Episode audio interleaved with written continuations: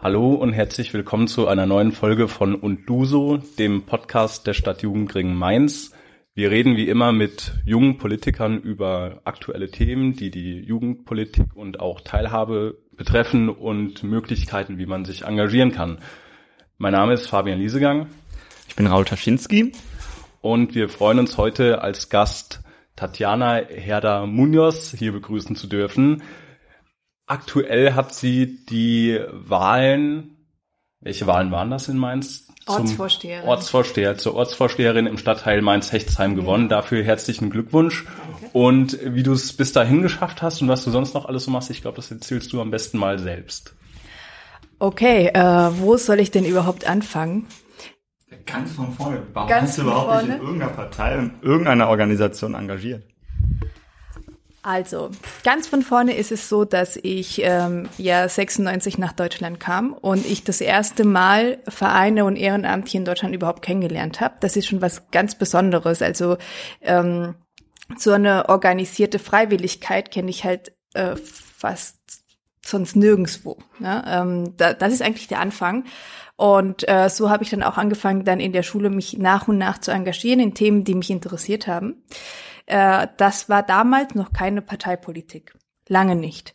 Das waren eher Themen wie ähm, ganz am Anfang vor allen Dingen soziale Themen, also Sterbebegleitung oder äh, Nachhilfe für Kinder und Jugendliche, die nicht so privilegiert waren wie ich. Und später ging es Richtung Klimaschutz, Nachhaltigkeit, äh, Umweltschutz, äh, bis ich irgendwann gemerkt habe, okay, ich möchte eigentlich möglichst effizient meine Zeit investieren und auch äh, meine Motivation möglichst wenig Frustration er erleben. Also möchte ich dort sein, wo ich die, die meiste Wirkung habe. Ähm, und dieser Prozess ging sehr lange herauszufinden, wo ich am besten wirken möchte. Irgendwann habe ich gesagt, okay, ich gehe in die in die in eine Partei. Das war tatsächlich nachdem Trump gewählt wurde. Ich habe lange schon überlegt, in welche Partei, aber ich habe einfach keine gefunden. Also ich habe immer gedacht, okay, nee, Klimaschutz interessiert mich. Ähm, das ist auch mein Job. Also ich arbeite komplett im, Bereich Nachhaltigkeit und Klimaschutz ähm, seit Ewigkeiten. Und ähm, aber die Grünen, das hat nicht gepasst, die SPD hat nicht gepasst, die Linken haben, es gab einfach keine Partei, die gepasst hat. Äh, und so habe ich mich vier Jahre lang mit dieser Entscheidung herumgeschleppt, habe die Bundespolitik äh, mir angeschaut, habe mir die Landespolitik angeschaut, Kommunalpolitik überraschenderweise gar nicht so. Es hat mich gar nicht so interessiert, äh, obwohl Kommunalpolitik ja auch den größten Impact hat letztendlich auf die Menschen, ähm, also ganz direkt, aber das hat mich gar nicht so interessiert. Ich war eher auf landes- und bundespolitischer Ebene unterwegs, äh, bis dann Trump gewählt wurde und ähm, mir ganz bewusst wurde, wie äh, sensibel, wie zerbrechlich äh, so eine Demokratie ist oder so ein System. Und es war für mich klar, damals äh, mit, das habe ich mit meinem Mann dann zusammen gemacht, also vier Jahre lang Diskussion bei uns zu Hause, abends und am Frühstückstisch, wohin. Äh, so, wir treten jetzt ein in eine Partei, wir müssen uns nicht engagieren, aber einfach, äh, dass wir eine Partei unterstützen. Ähm, die Entscheidung kam letztendlich über was ganz Menschliches, nämlich, wo fanden wir die Menschen am sympathischsten? Weil letztendlich gibt es keine Partei, die zu 80 Prozent zu einem oder zu 100 Prozent zu einem passt. Wenn man 60, 70 Prozent hat, reicht das ja zum Teil schon. Äh, und bei der SPD haben wir einfach auf sehr viele Ebenen, also äh, jobmäßig hatte ich auch mit Bundesministerien oder mit Bundesministerinnen zu tun oder Staatssekretäre, auch auf Landesebene, ähm, waren es tatsächlich die Menschen der SPD, die total auf dem Boden geblieben waren, trotz der Hierarchie. Und Klimaschutz ist ein Thema, was mir so wichtig ist, dass ich gesagt habe, okay, das darf nicht in der grünen Schublade bleiben. Also Nachhaltigkeit und Klimaschutz muss in die Masse und ähm, disrupt the system. Die, CD, die SPD kann man am besten von innen heraus letztendlich auch ähm, gestalten. Und so kam die Entscheidung, in die SPD zu gehen. Äh, ganz ehrlich, äh, und das, das habe ich schon oft erzählt, ich bin reingekommen in, in diese Partei und habe vielleicht zwei, drei Veranstaltungen mitgemacht und ich bin dann wieder leiser zurück, weil es gab nicht wirklich ähm, eine Teilhabemöglichkeit für Quereinsteigerinnen. Ähm, es, es waren sehr starre Strukturen, äh, wo ich gesagt habe, äh, so möchte ich mich eigentlich nicht engagieren. Beziehungsweise ich habe nicht die Energie, erst mich beweisen zu müssen, um mich fachlich einzubringen. Äh, und so sind Laurin und ich, also mein Mann und ich, letztendlich haben gesagt, okay, mh, mm, wir lassen das erstmal ruhen und sind halt Mitglieder, ähm, stille Mitglieder und schauen wir einfach mal. Und dann letztes Jahr gab es eben die Situation, ähm, dass in Hechtsheim der Kandidat, der eigentlich Ortsvorsteher werden wollte, last minute gesagt hat, er möchte nicht ähm, und dann zu den Freien Wählern gewechselt ist und sich da auch niemand gemeldet hat, der kandidieren wollte innerhalb des Ortsvereins. Und äh, dadurch, dass ich äh, auf Social Media sehr präsent bin, also Social Media ist einfach für mich ein Wirkungsinstrument, äh, wurde ich dann letztendlich entdeckt oder Klaus Euteneuer, ähm, auch er ist auch Vorstandsmitglied, wurde auf mich aufmerksam, ist auf mich zugekommen und hatte gefragt, ob ich Lust habe zu kandidieren. So ist die Geschichte. Okay, jetzt sind wir schon direkt in den Sprung gegangen, dass du dich entschieden hast, in eine Partei zu gehen. Aber die ganzen Themen wie Nachhaltigkeit, Klimaschutz oder das, das Umgehen mit Schwächeren in der Gesellschaft, das geht ja auch außerhalb von einer Partei. Du hättest ja auch zu den NABU gehen können statt zu einer Partei. Warum ist denn das effektiver oder findest du überhaupt, dass das effektiver ist als in einer anderen NGO? Also ich ich habe ja den Bundesverband Klimaschutz gegründet. Ähm, das ist ja letztendlich auch eine NGO. Äh, das sind äh, ganz viele kommunale Klimaschutzmanager und Klimaschutzmanagerinnen ähm, engagiert. Äh, und das ist ein, das ist eher schon zu einer Richtung Berufsverband, ist trotzdem Ehrenamt. Und also warum eine Partei? Erstens, weil ich äh, einfach sehr politisch bin. Es macht mir einfach Spaß, Politik zu machen. Ähm, warum keine NGO? Das ist eigentlich eine gute Frage, kann ich gar nicht antworten. Also oft entscheidet man sich ja irgendwo einzutreten, weil man Menschen kennenlernt, die einen dazu inspirieren. Vielleicht habe ich einfach niemanden von vom Nabu da kennengelernt, wo ich gesagt habe, okay, ich gehe mal rein und guck mir das an. Äh, und äh, letztendlich hatte ich keine politische Karriere vor Augen, als ich in die Partei eingetreten bin. Mir ging es darum, äh, das demokratische System zu stärken mit meinem Mitgliedsbeitrag erstmal. Okay. Dann bist du aktiv geworden, dann wurdest du Ortsvorsteherkandidatin. Wir haben ja eben schon rausgefunden und du bist es jetzt auch geworden, Ortsvorsteherin. Demnächst in zwei Monaten oder einem Monat etwa. Wie ist denn eigentlich dann es zu der Entscheidung zu kommen, ich will das dann machen? Und ähm, was kann man sich denn überhaupt darunter vorstellen, wenn man aufhört, nur noch Mitglied zu sein oder nur im Orts Ortsverein was zu machen und dann irgendwie so auf den Sprung macht in so eine politische Ebene, wo man ein Amt hat. Also was kann man denn überhaupt zum Beispiel als Ortsvorsteher machen? Also bei mir ähm, war das so, dass ich entschieden habe, wirklich rauszugehen. Äh, ganz einfach, weil es sind nur ältere Männer ähm, haben kandidiert. Und ähm, und für mich war es einfach wichtig, dass ich als Frau mit Migrationshintergrund, also in Hechtsheim ist es halt so, dass es wirklich schwer war, äh, oder es war klar, dass es sehr schwierig werden würde, überhaupt eine Chance zu haben. Und ich wollte einfach schon, indem ich auf dem Plakat bin, als junge Frau zeigen, Politik ist und Kommunalpolitik ist nicht nur äh, für alte Männer, ja, äh, oder für für Deutsche, weil schon alleine, dass auf dem, auf dem Plakat eine Frau mit Migrationshintergrund ist, ne, ist, war das schon in, in, ein, ein riesen Impact im, in diesem Stadtteil, der äh, politisch sehr konservativ war. Und ähm, was ich halt total interessant war, war letztendlich, dass ich von von der einen Seite plötzlich auf der anderen war. Also ich war bis jetzt ein ziviler Mensch, zivilgesellschaftlicher Mensch, eine Bürgerin und plötzlich war ich Politikerin. Und, äh, und es, dann habe ich plötzlich zu denen gehört. Die, die das alles nicht machen oder die, die das machen müssen. Und ich habe halt immer wieder erklärt, Leute, äh, ihr könnt genauso oder ich war, ich bin doch auch Bürgerin. Ne? Und das war für mich ein Rollenwechsel, der sehr interessant war zu beobachten und auch sehr viel Spaß gemacht hat. Aber ähm, letztendlich ins, war es ein kalter Sprung ins Wasser. Du bist plötzlich öffentlich. Ne? Ähm, und das war für mich eine neue Erfahrung. Ähm, dann auf der Straße erkannt zu werden und ständig angesprochen zu werden, hat mir aber sehr viel Spaß gemacht. Als Ortsvorsteherin ist es so, dass man äh, kaum Möglichkeiten hat, tatsächlich, also formal, äh, etwas in die Wege zu leiten. Also man kann Anträge stellen. Ähm, wir haben eigentlich kaum Geld, um selbst entscheiden zu können, was wir vor Ort gestalten. Aber was man nicht unterschätzen darf, ist die Macht äh, der Mehrheiten. Also wenn man eine gute Gemeinschaft hat hinten dran, wenn man viele Menschen ähm, hat, die Druck machen, auch öffentlich, ja, wenn man gute Netzwerke hat, dann kann man sehr viel umsetzen, auch ähm, als Ortsvorsteherin. Mir fällt da jetzt gerade dabei ein, ich habe die Tage von dem SPD-Ortsvorsteherkandidatin in der Altstadt ein Zitat gehört, ich möchte nicht der Grußonkel der Menschen sein, sondern der Anwalt der Altstadt. Wahrscheinlich so ein bisschen kann man das darunter verstehen, was ein Ortsvorsteher ist. Er versucht, die Meinung in einem Ortsteil zu repräsentieren oder vielleicht auch als Gruppe die dann zu vertreten. Hm, wann hast du dich entschieden, dass, dass du als Ortsvorsteherin kandidierst? Also wann war das so ungefähr zeitlich? November.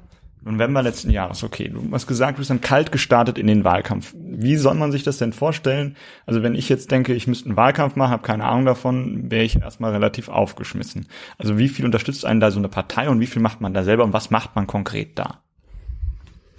Also ich habe mich erstmal die Frage gestellt, was bringe ich eigentlich, was, was kann ich für einen Mehrwert anbieten als Politikerin, als zukünftige Politikerin. Es war jetzt nicht so, wie kann ich einen Wahlkampf ähm, irgendwie aufbauen, sondern was kann ich wirklich für die Menschen tun? Und, ähm, und das ist eben, und wer sind überhaupt die Menschen? Wer sind diese Menschen? Und das ist eigentlich das, was mich ähm, sowohl jobmäßig, alles, egal was, also Job, Ehrenamt, jetzt Politik, ich mache das alles menschenzentriert. Also für wen mache ich das eigentlich? Ja, das bedeutet, wenn ich äh, das für die Hechtheimer und Hechtsheimerinnen machen werde, und im Übrigen auch ein Wahlkampf, den ich nicht Wahlkampf genannt habe, sondern ein Wahlangebot. Ähm, das heißt, ich muss die Menschen verstehen, ich muss Hechtsheim verstehen. Und es war äh, ein Zitat von jemand, der mir gratuliert hat, das fand ich total, total passend, war von der Ortsversteherin zu Ortsvorsteherin. Und so haben wir letztendlich den Wahlkampf aufgebaut. Äh, und das hat schon einen Vorteil gehabt, dass, ähm, und wenn wir von wir sprechen, auf Strategieebene rede ich von Laurin und mir. Also wir haben das komplett zusammen gemacht. Ähm, wir haben gesagt, okay, wir machen zwei Phasen, eine Empathiephase und eine äh, Test- und Vorschlagsphase. Und die Empathiephase ging ungefähr zwei Monate. Und da ging es einfach nur darum zu verstehen, was ist Hechtsheim, wer ist in Hechtsheim, welche Zielgruppen gibt es, was haben die Vereine für, ähm, für Probleme, äh, was haben die Menschen für Wünsche. Das heißt, ich habe einfach Gespräche geführt ohne Ende. Und was heißt geführt? Ich, ist eigentlich das Falsche. Ich habe einfach zugehört. Also es waren bestimmt zwei Monate einfach nur zuhören. Ich habe eine Excel-Tabelle, wo ich mir alles aufgeschrieben habe, was die Menschen so gesagt haben.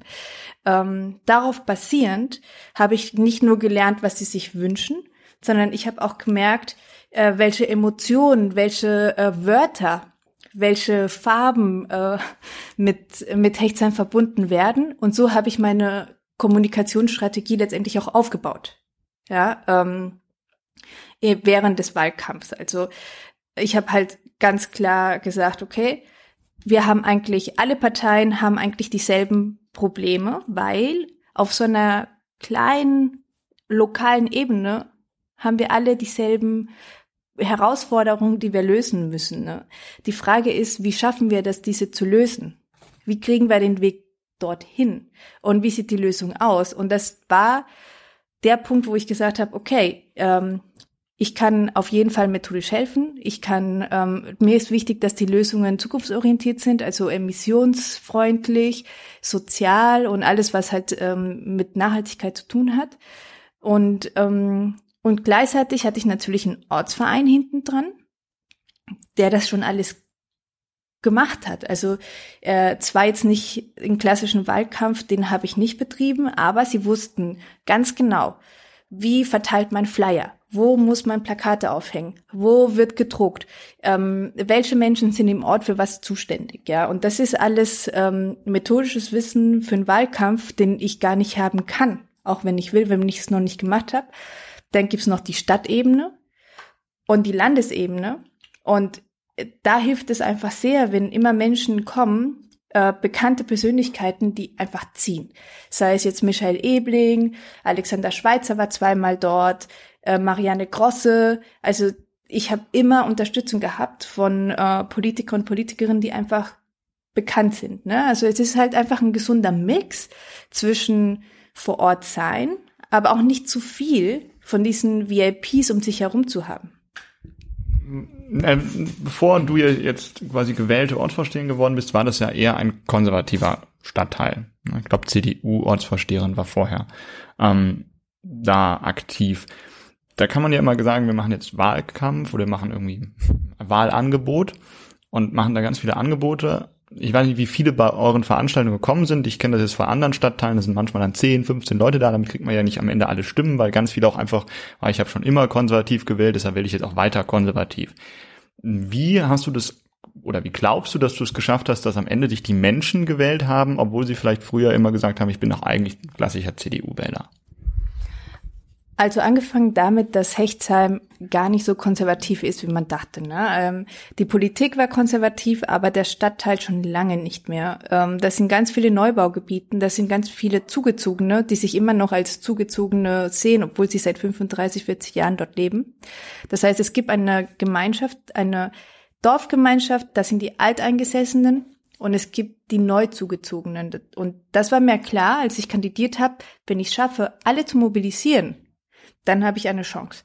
Das Problem war, dass ähm, die Neuzugezogenen oder vielleicht die, die Grün oder SPD oder eben nicht immer CDU gewählt hätten, seit 45 Jahren übrigens, ähm, dass, äh, dass sie einfach keinen Mehrwert für sie gesehen, für sich selbst gesehen haben, einfach wählen zu gehen. Also was bringt mir das, in die Stichwahl zu gehen oder überhaupt äh, einen Ortsbeirat oder eine Ortsvorsteherin zu wählen? Nichts. Also sind sie nicht wählen gegangen. Ähm, und deswegen war das einfach eine Mischung aus dem Bewusstsein, Hechtsheim ist nicht konservativ, nur die Politik ist konservativ. Ja, plus Haustürbesuche. Also ich habe über ungefähr 1000 Haustürbesuche gemacht. Ähm, richtig gute, äh, richtig gute Veranstaltungen und nicht nur um sich selbst zu feiern. Also das ist ja so typisch äh, SPD, CDU, äh, wie auch immer, dass man immer nur in seinen eigenen Saft schwimmt und in den eigenen Veranstaltungen nur die eigenen Leute sind und so weiter. Und wir hatten Veranstaltungen, da waren 120 Leute da. Ja, also das ist, und zwei Drittel davon hatte ich noch nie gesehen. Das heißt, ich habe auch, ich habe einen Internetwahlkampf, also Social Media, Instagram, Twitter, Facebook geführt und aber ganz viel vor Ort bin ich auch gewesen. Und das ist halt diese Präsenz, ähm, die dazu geführt hat, dass die Menschen gesagt haben, okay, ähm, wir gehen wählen, weil es auch einen Mehrwert für mich hat. Du hast eben gerade von diesen Veranstaltungen gesprochen. Was sind das für Veranstaltungen gewesen? Also hatten die irgendein Thema oder war das einfach nur, weil ich nicht Kaffee trinken am Morgen oder Biertisch, Biertischwanderung durch den Stadtteil? Also ähm, das war eigentlich immer Essen und Trinken. Aber äh, es ist ja die Frage, wie man das bewirbt. Also schon die Ästhetik macht es komplett aus. Ne? Als unsere Flyer für Tapas, Wein und Tatjana, so hieß sie eine Veranstaltung, äh, die waren halt komplett durchgestylt. Und äh, oder für Dämmershoppen waren die nicht so stylisch, also eher klassisch, aber an, je nachdem, was für eine Zielgruppe das halt ist. Ne? Äh, und da waren zum Beispiel bei, dem, bei der letzten Veranstaltung war Michael Ebling da, Marianne Grosse, ähm, Randolph Stich, der Staatssekretär ist, da waren ganz viele da. Bei Dämmerschoppen war Alexander Schweitzer da. Aber es hat niemand eine Rede gehalten. Oder es war jetzt nicht so, ja, herzlich, äh, herzlich willkommen unter OB und bla bla. Nee, es waren alle auf Augenhöhe. Und das haben halt die Leute gemerkt, dass sie da sind. Also viele sind einfach gekommen, um uns kennenzulernen und einfach miteinander zu sprechen. Das heißt, daraus wurde so eine kleine politische Nachbarschaftsparty, was, was ganz nice war, ne? Ähm, aber das kostet Arbeit. Man muss aus der Komfortzone raus. Man muss zu den Leuten hin, mit denen sprechen. Auch wenn es mega unbequem ist. Also ich hatte oft so Rückmeldungen wie, ja, warum denn, warum eine Ausländerin? Wir wählen keine Ausländerin. Ach, wir dachten, sie sprechen kein Deutsch. Ja, also äh, es war nicht immer einfach, aber äh, wenn man Politik machen will für so viele Menschen und direkt vor Ort, dann muss man auch die eigene Komfortzone verlassen. Das war der eine Teil. Der andere Teil, den du angesprochen hast, war Social Media. Mm, wenn ich mir jetzt so intuitiv überlege, was heißt eine Social Media, eine Social Media Wahlkampf zu machen, dann denke ich irgendwie daran, dass man irgendwie erzählt, was so die Inhalte sind, mit einem Video durch die Stadt läuft und irgendwie Livestream macht auf, weiß nicht, Instagram, Snippets oder was, was heißt denn eigentlich Social Media Wahlkampf? Weil ich glaube, das ist so ein großer Begriff. Was versteht man da konkret unter? Also auf der Ebene sind es ja vor allen Dingen Personenwahlen. Mm, ich habe für mich entschieden, dass ich genauso bleibe, wie ich bin, weil alles andere kostet einfach zu viel Energie. Das heißt, ich habe die Menschen letztendlich auf eine Reise mitgenommen, auf meine eigene und habe erzählt, das, was ich mache. Und das war's. Das ist einfach Glaubwürdigkeit, ja. Ähm, verbunden mit den Themen, die man eingehen möchte immer. Ne? Also äh, wenn ich zum Beispiel gesagt habe, okay, es geht um regionalen Konsum, es geht um, ähm, es geht darum, dass wir den Einzelhandel in Hechtsheim stärken. Dann habe ich eine Story gemacht, wie ich dort einkaufen war, ohne zu sagen, ich setze mich dafür ein. Ja, aber äh, die Themen, die ich vertrete, die vertrete ich absolut, weil ich daran glaube und sie sind Teil meines Lebens. Also erzähle ich einfach darüber. Und das war's. Hast, warst du schneller als mein Aufschreiben von Fragen. Ich denke die ganze Zeit darüber nach, wenn man diese Veranstaltungen macht und dann irgendwie auch noch Social Media betreut und wahrscheinlich auch noch auf irgendwelche Veranstaltungen wie Vorstandssitzungen gehen muss, irgendwie Nachbesprechungen, was auch immer. Und dann auch noch irgendwie einen Job hat vielleicht und oder studiert oder was auch immer halt als Nebenverdienst sich angeeignet hat. Wie schafft man das zeitlich alles? Das klingt so unglaublich viel. Also ich bin für diesen Wahlkampf und für meinen ersten bin ich bis an die Grenzen gegangen. Also ich hatte wirklich 14-Stunden-Tage, ich hatte kein Wochenende. Ähm, ich bin selbstständig, das heißt, ja, zum Teil äh, bin ich zurückgegangen mit Kundenauftrag aufnehmen und so weiter. Äh, Laurin hat einen Verdienst und deswegen konnten wir uns das letztendlich leisten. Also tatsächlich ist eine Frage, wer kann sich Politik leisten und, äh, und wie weit letztendlich oder wer kann sich leisten, politisch engagiert zu sein. Und, ähm, und das war, also ich bin bis an meine Grenzen gegangen, was die Zeit angeht. Das muss nicht sein, also das muss wirklich nicht sein, je nachdem, wie, äh, wie die Ausgangssituation war. Aber in einer Ausgangssituation in Hechtsheim, wo es super konservativ war, 45 Jahre CDU, ich nicht bekannt, auch noch Migrationshintergrund und auch noch Frau, war klar, dass ich alles geben muss. Ich finde das jetzt, ich will die Frage gar nicht stellen, weil wir langsam so zu unserem nächsten Thema kommen wollen, aber das müsste ja extrem frustrierend sein, wenn man es dann doch nicht schafft. Weil da investiert man ja sehr viel Zeit und am Ende, also vielleicht sagst du noch was gleich dazu, aber würde ich jetzt gerade im Raum stehen lassen, weil das, das muss, glaube ich, eine große Hürde sein, wenn man so viel Zeit da investiert. Du hast vorhin gesagt, du siehst äh, das nicht als Wahlkampf, sondern also als Wahlmöglichkeit. Mm, und hast vorhin gesagt, du wanderst von der Seite des Bürgers auf die Seite des Politikers vielleicht oder Politikerin. Ähm, würdest du sagen, du bist Politikerin jetzt? Ja, auf jeden Fall. Also ich habe einfach ein Amt und deswegen bin ich Politikerin. Ähm, also als Ortsvorsteherin bin ich einfach, trage ich politische Verantwortung. Äh, die Frage ist, wo fängt man an, Politikerin oder Politiker zu werden? Ich war schon immer politisch. Dafür brauche ich nicht irgendwie eine Partei. Ne? Äh, ich finde es eigentlich eine interessante Idee. Also ein, eine interessante Frage, ab wann ist man Politiker oder Politikerin? Die würde ich super gerne jetzt mit dir diskutieren, weil ich bin der Meinung, es gibt keine Politiker. Aber ähm, was uns so ein bisschen zu unserem zweiten Punkt, den Nachhaltigkeitszielen bringen will, ist meine Frage, du hast jetzt dieses Amt bekommen was sind denn jetzt die Sachen, die du konkret anders machen möchtest als dein Vorgänger oder deine Vorgängerin? Das weiß ich gerade gar nicht mal. Ausgehend davon, dass wir ähm, formal vor allen Dingen eine beratende Funktion haben, aber eben durch eine große Gemeinschaft und einen großen Zusammenhalt viel mehr Wirkungskraft entwickeln können, geht es mir darum, tatsächlich eine sehr starke Hechtsheimer Gemeinschaft aufzubauen. mit verschiedenen Instrumenten, also mit einer digitalen Plattform, ähm, wo klar ist, okay, man kann sich einbringen, ob das jetzt Facebook wird oder wie auch immer, steht außer Frage, äh, beziehungsweise werde ich noch beantworten aufgrund der Datenschutzgeschichten. Ähm, also digitale Rechte ist auch noch so ein Thema. Ne? ähm, aber ganz konkret, nachdem oder während ich diese Gemeinschaft aufbaue, ist auf jeden Fall äh, die Ortsmitte äh, muss verkehrsberuhigt werden, ähm, der Einzelhandel muss gestärkt werden, Mobilitätsangebote müssen geschaffen werden, damit äh, aus den Satellitenstadtteilen oder aus den Satelliten-Hechtsheimteile die Leute einfach ähm, in die Ortsmitte gehen. Ähm, und auf jeden Fall eine Gesellschaft in Hechtsheim, die sehr solidarisch ist und sich gegenseitig hilft.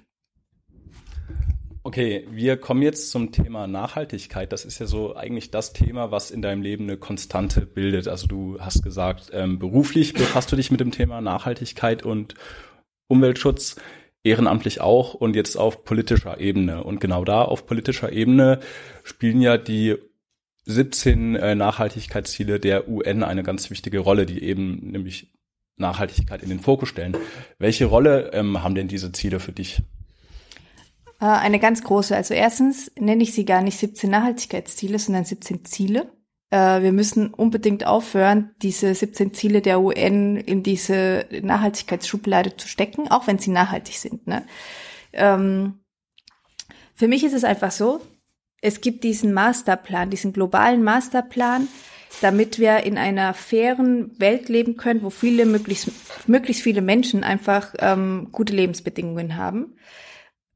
Aber das alles wird letztendlich auf kommunaler Ebene umgesetzt. Ne? Also die Metaebene ist gegeben. Jetzt geht es darum, das ganz konkret vor Ort umzusetzen. Und deswegen ist für mich eigentlich, äh, sind die 17 Ziele, sind mein roter Faden, an denen ich meine Lösungsvorschläge oder meine Arbeit ähm, sich entlang hangelt, äh, weil es Teil ist von was ganz, also von, von Größerem. Und das finde ich halt so schön daran.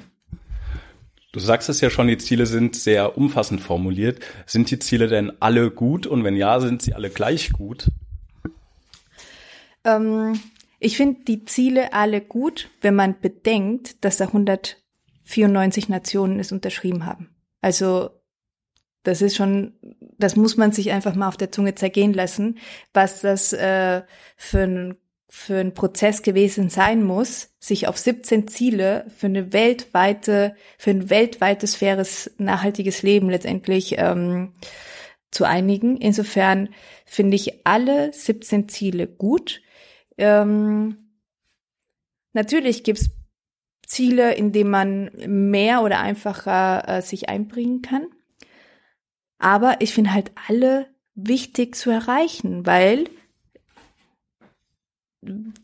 es ist total wichtig für mich, dass wir eine Ausgewogenheit haben zwischen Klimaschutz, Wasserschutz, also diese ganzen Umweltschutzthemen gefühlt, dann Industrie, Partnerschaften, Wirtschaft, ähm, Urbanität. Und deswegen finde ich die so interessant, weil es ist nicht nur ein Thema, sondern die versuchen ganz viel ähm, das Gleichgewicht verschiedener Interessensgruppen zu wahren äh, und trotzdem eben ähm, in, in so einem Miteinander, deswegen finde ich 17 Ziel, äh, Ziel 17 so, so wichtig, also Partnerschaften und Netzwerke, äh, so dass da einfach Kompromisse entstehen können. Das sind 17 Ziele. Ich glaube, insgesamt gibt's nochmal über 150 Unterziele und du hast eben die beeindruckende Zahl gesagt, also knapp 200 Nationen haben diese Ziele unterschrieben klingt, als ob da alle an einen Strang ziehen. Tun wir, glaube ich, nicht, wenn wir jetzt einen Realitätscheck machen und mal gucken, wie diese Ziele erfüllt werden. Also äh, bei dem Thema Armut, Ungleichheit oder Verteilung der Wasserressourcen geht die Entwicklung, äh, Entwicklung ja deutlich in das Gegenteil. Wer sind denn die Gegner oder die Hindernisse dieser Ziele? Also angefangen damit, dass äh, interessanterweise in der südlichen Halbkugel die Ziele viel ernster genommen werden und eine viel größere Spiel, äh, Rolle spielen in der Gesellschaft als hier in Deutschland. Also in Deutschland mal ganz ehrlich, wer kennt sie? Ja, keiner kennt die 17 Ziele. Ähm, das heißt, wenn man sie nicht kennt, und diese auch politisch nicht genutzt werden, außer vom, ähm, vom äh, Bundesministerium für äh, Entwicklungszusammenarbeit und die gar nicht ernst genommen werden von den anderen Ministerien, ja, wie sollen sie dann überhaupt umgesetzt werden? Was Wasserressourcen und so weiter angeht, ich meine, da können wir wirklich einen riesen Topf aufmachen, was Kapitalismus, Interessensgruppen, ähm, Geld, äh, Lobbyismus, also das spielt ja alles eine Rolle. Ähm, und das große Problem ist meiner Meinung nach hier in Deutschland, dass sie sehr wenig bekannt sind und dass sie eben nicht strategisch genutzt werden ähm, als als äh, Strategietool, um politisch zu agieren.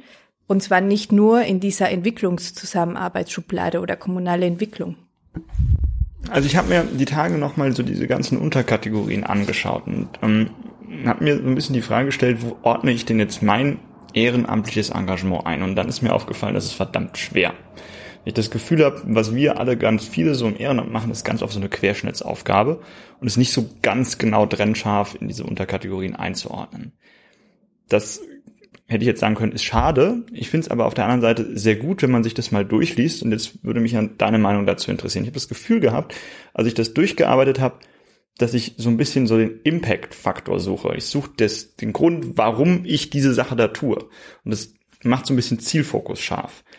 Hast du das Gefühl, dass das eigentlich so ein gutes Instrument ist, wo man die nutzen könnte? Man sagt, okay, ich will mich engagieren und ich fokussiere mich jetzt detailgetreuer auf einen dieser Aspekte oder wie kann man die im Konkreten dann in der Praxis benutzen? Also ähm, mir reicht es schon oder ein erster Schritt ist einfach, sich die Oberziele anzuschauen, äh, damit man nicht am Controlling und am System letztendlich äh, so viel Energie verschwendet, dass man vielleicht gar keine Lust mehr hat, äh, irgendwie sich damit zu beschäftigen. Ähm, es reicht mir schon, es freut mich schon, wenn ich ähm, Instagram äh, kriege, wo drauf steht, oh, und ich, äh, ich sehe mich im Ziel drei und fünf. Und das ist für mich schon so ein Riesengewinn, ja. Deswegen, ja, wenn man, wie du und oder ich, wenn wir schon sehr drin sind im Ehrenamt, wenn wir ähm, schon so weit sind, dass wir sagen, okay, wir brauchten, wir möchten uns, wir, wir nutzen das als Controlling-Tool oder wir nutzen das als Zielvorgabetool, ähm, dann ja, aber ansonsten würde ich das erst gar nicht so kompliziert machen.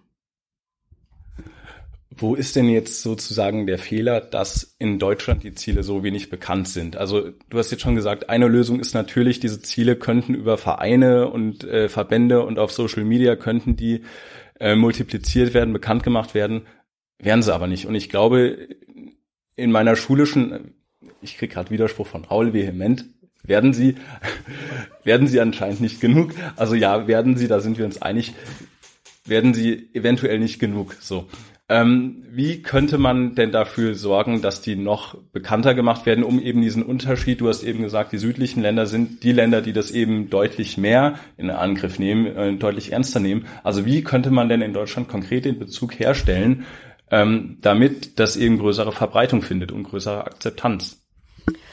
Ich meine, wenn man sich schon einfach die Ziele anguckt, die betreffen die komplette politische Landschaft. Also alles lässt sich damit abbilden. Das heißt, plus, plus, es ist so, dass die ähm, total schön sind äh, für Kommunikationszwecke. Also die Ästhetik ist ja hervorragend geworden, auch die ganze, äh, das ganze CI. Ähm, theoretisch müsste es so sein, dass wenn das Bildungsministerium irgendwas launcht, dass da immer das Ziel Ziel drei oder vier oder keine Ahnung, was es ist, Bildung mit drauf ist. Wenn das Verkehrsministerium irgendwas, dann, dass diese Kachel äh, drauf ist. Ne? Also es ist schon alleine die Visualität ähm, ein Problem, erstens. Zweitens, ähm, das Selbstverständnis der Ziele ist leider stecken geblieben in der Agenda 2030. Also aus der lokalen Agenda-Bewegung und so weiter. Und da sehen sich äh, Politiker, Politikerinnen, die zum Beispiel in der Wirtschaft sind, die finden sich ja da gar nicht wieder. Also es ist letztendlich eine, ein Problem der, des Mindsets, also der, ähm, der Denkschule der Ziele, die immer noch in diese äh, Hippie-Öko-Schublade stecken, äh, zum großen Teil. Also die werden überhaupt nicht als moderne, äh, modernes politisches Instrument verstanden. Ähm, von gar keinem Ministerium, außer von dem Ministerium, was betroffen ist, gefühlt. Ähm, und Und zweitens, wir, das ist der deutsche Wohlstand. Uns geht's einfach sehr gut. Das heißt, ähm, wenn dann äh, in, in Ländern, zum Beispiel bei mir wie Mexiko, wo es plötzlich, wo du wirklich äh, ein Horn ertönt und, und da steht in den nächsten drei Tagen kein Wasser, dann weißt du, was es bedeutet, wenn es kein Wasser gibt, ja. Äh, und hier in Deutschland geht es uns einfach sehr gut, was sehr schön ist. Ähm, aber wir haben die Ziele, die, die haben nicht so einen direkten Impact, so dass es schmerzt. Und das ist, glaube ich, auch ein Teil davon. Ich glaube, deutscher Wohlstand, das trifft's wirklich ziemlich gut. Ich denke, es gibt viele Probleme, die könnte man einfach lösen. Wenn ich zum Beispiel sehe, dass es ja Handys gibt, bei denen man den Akku nicht mehr austauschen kann, dass sich Menschen jedes Jahr ein neues Smartphone kaufen, das ist völlig, völlig unnötig. Im Grunde die Lösung, wie man diese Ziele erreichen könnte, ist ja da. Und dementsprechend auch der Bezug zur Lebenswelt des Einzelnen. Ähm, Heißt aber, es ist ja irgendwo die Bildung oder so, dass ich die Leute sensibilisiere, dass ich die Leute dazu bringe, mehr zu reflektieren und darauf zu achten, ähm, wie sie nachhaltig handeln können. Das heißt, wie kann man das wirklich in die Lebenswelt von den Menschen bringen oder was kann der, was kann der Einzelne machen, um diese Ziele zu erreichen?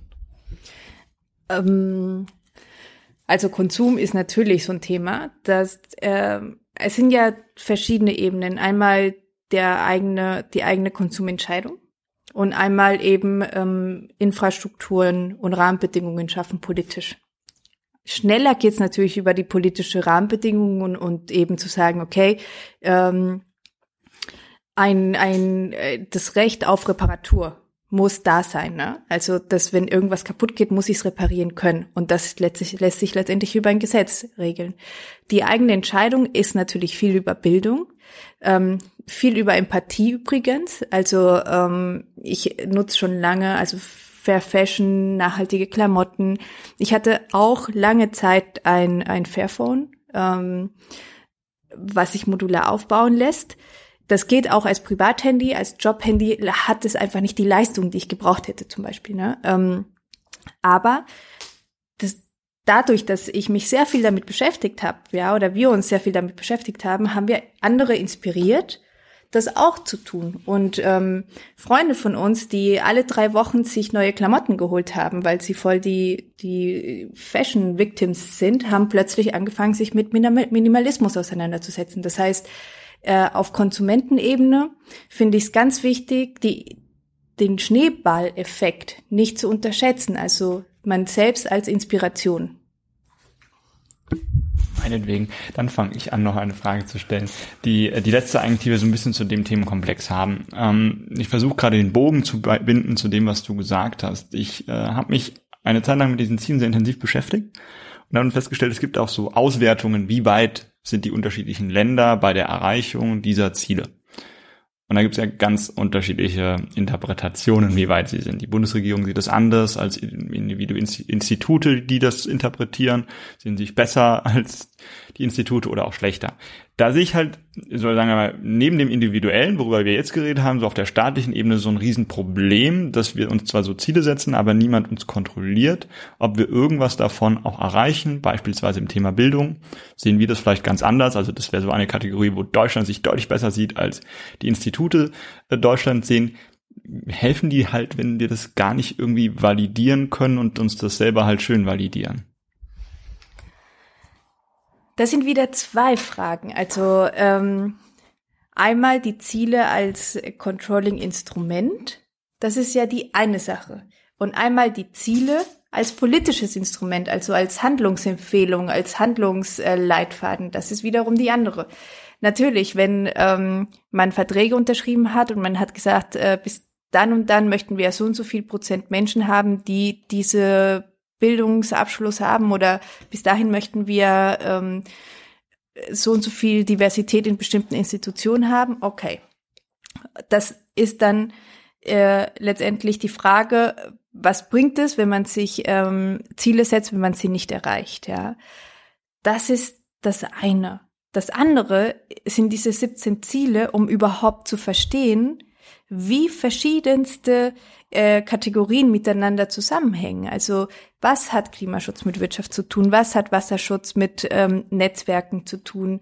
Ähm, weil das, was ich so schön finde an den Zielen, ist, dass sie dir helfen, helfen können, ähm, dass sie dir helfen können, einfach kom die Komplexität globaler Wirkungsketten bis auf die kommunale Ebene letztendlich nachvollziehen zu können. Und ähm, und das sind einfach zwei verschiedene Art und Weisen, diese zu nutzen.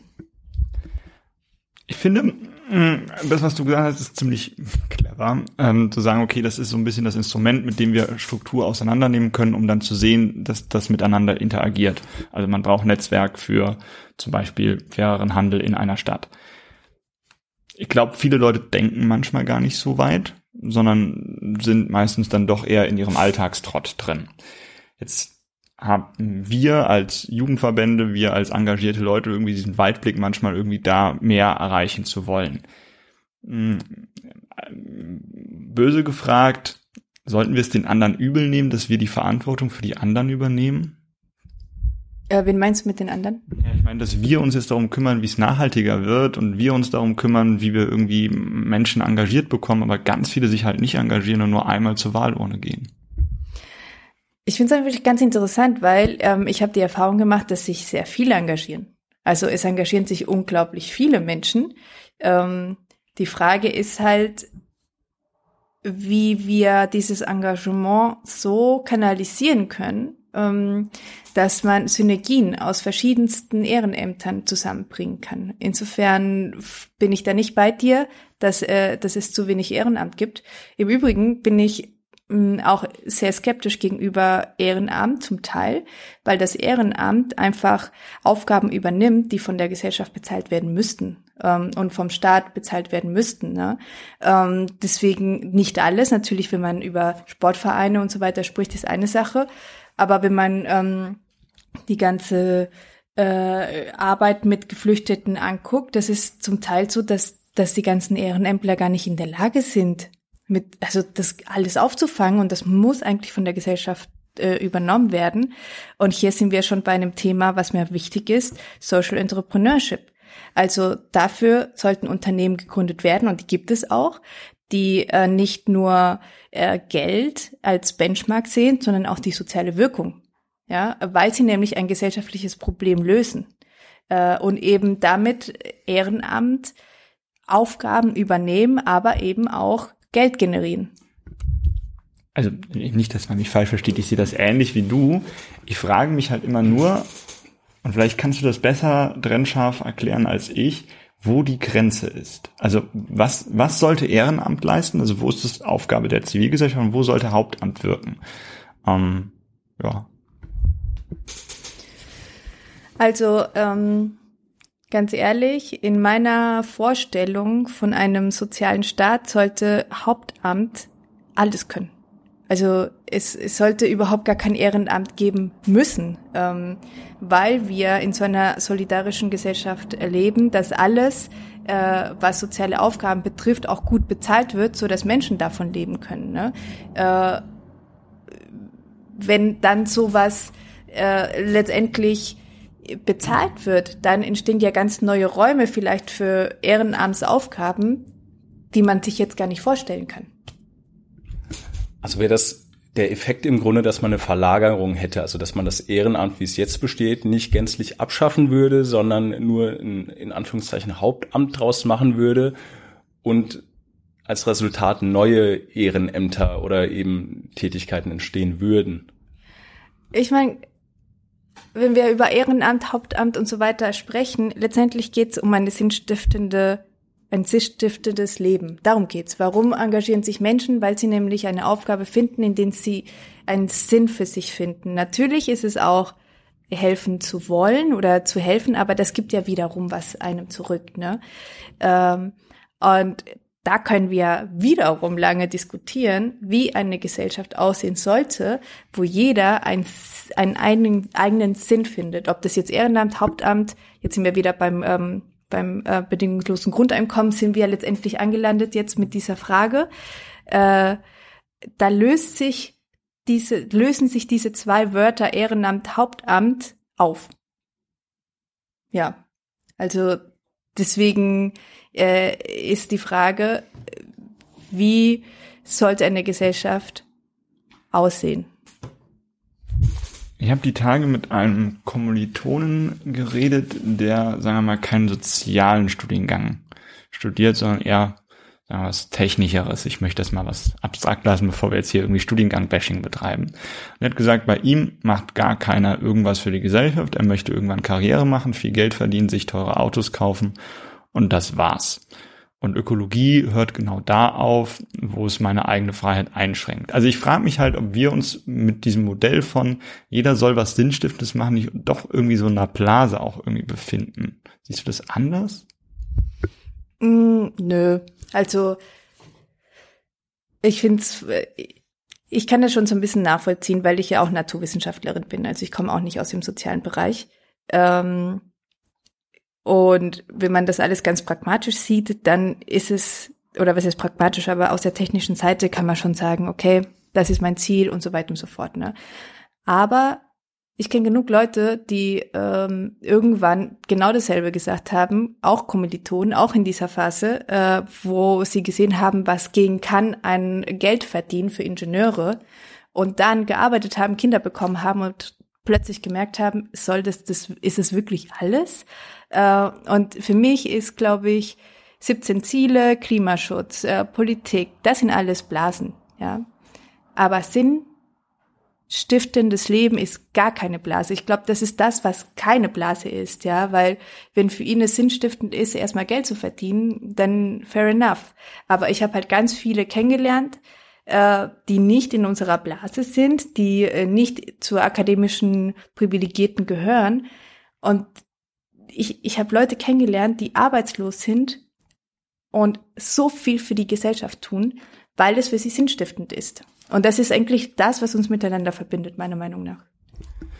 Mir ist da vorhin eine Sache hängen geblieben, als du erzählt hast, wie du in die Parteienarbeit gekommen bist. Und zwar war das die Aussage, naja, du bist dahin, du kanntest deine Fähigkeiten, was du, was du drauf hast. Ähm, und es war dann erstmal so das Hindernis, dass du dich hättest von vorne beweisen müssen, irgendwie nochmal was ganz Neues anzufangen in den Parteistrukturen. Und das war dann der Moment, wo du erstmal ähm, nichts mehr gemacht hast oder erstmal auf Distanz gegangen bist. Ähm, das ist eine Sache, ich kenne das. Ähm, und wir stellen uns hier im Podcast auch sehr oft die Frage, wie kann man Leute dazu bringen, etwas zu tun, die jetzt noch nichts machen, weil oft sind es ja immer noch die gleichen. Und ich glaube, da ist das ja eine ganz entscheidende Hürde, dass ich eben gesellschaftlich schon etabliert bin oder beruflich, dann nochmal in eine neue Gesellschaft, in dem Fall eine Partei reinkomme, potenziell reinkommen würde, aber eben nicht die Lust habe, nochmal von ganz unten anzufangen, mich hochzuarbeiten. Und ist es nicht vielleicht ein Unterschied, oder ein, naja, oder dass das Amt hier zu hoch gefasst ist, dass Leute, dass also dass man sozusagen niederschwellige Angebote schaffen müsste, dass, wie du eben gesagt hast, auch äh, Arbeitslose sich engagieren könnten? Also, mh, mm, ich sehe das nicht so mit dem Hocharbeiten. Das habe ich eh nicht verstanden, bis ich in eine Partei kam, dass es sowas gibt wie sich hocharbeiten von unten nach oben. Ähm, mir ging es eigentlich darum, mich einfach nur fachlich zu engagieren. Also wirklich einfach in eine AG reinzugehen und zu diskutieren, sich einzubringen.